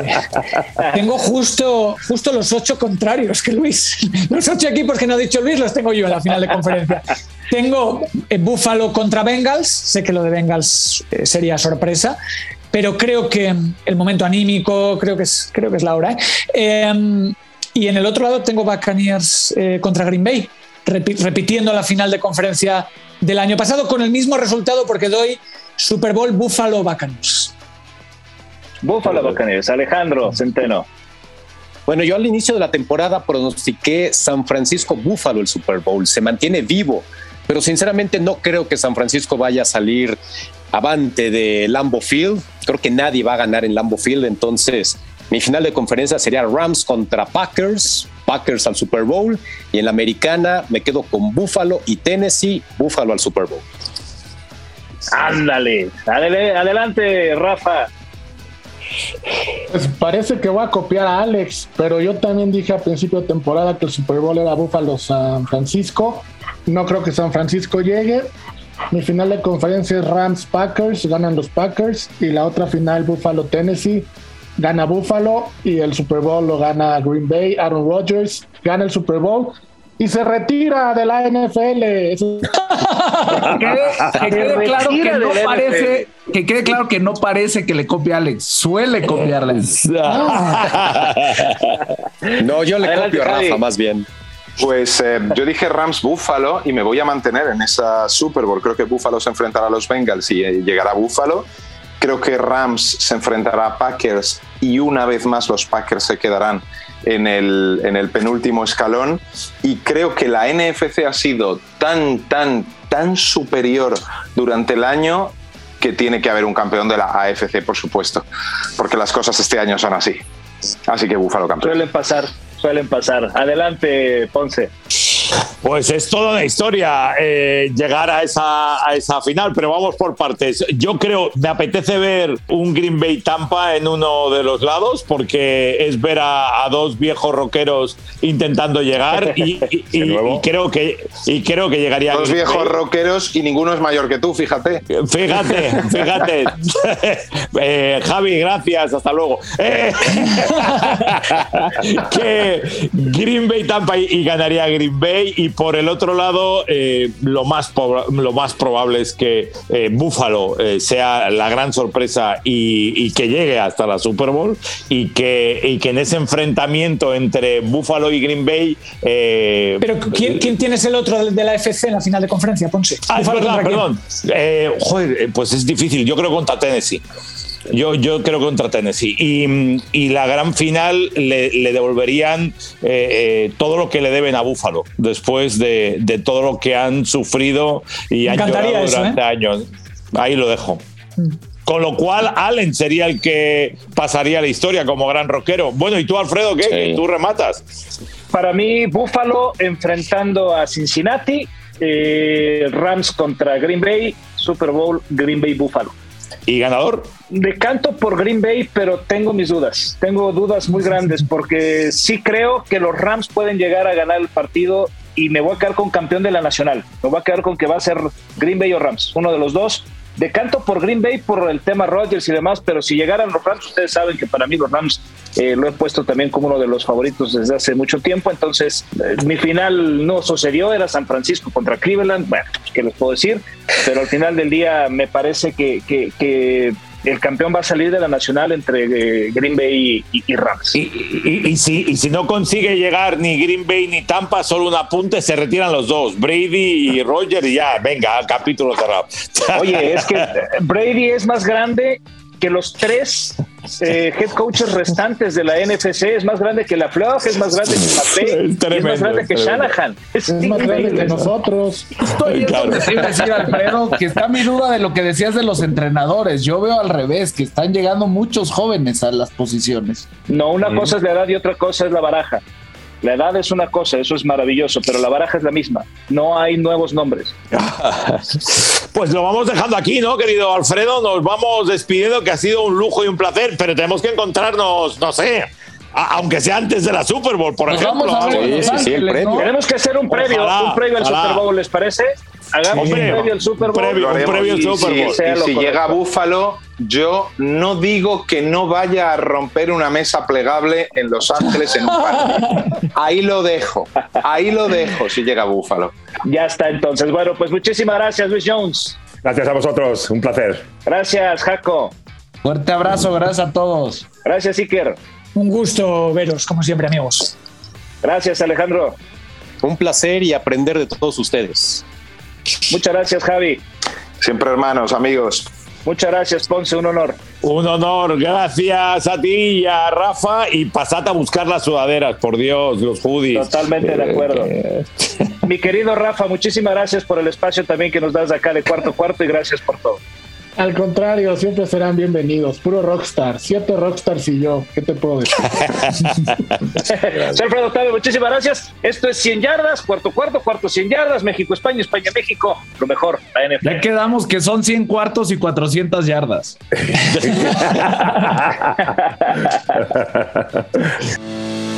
Ya tienes la información del fútbol americano.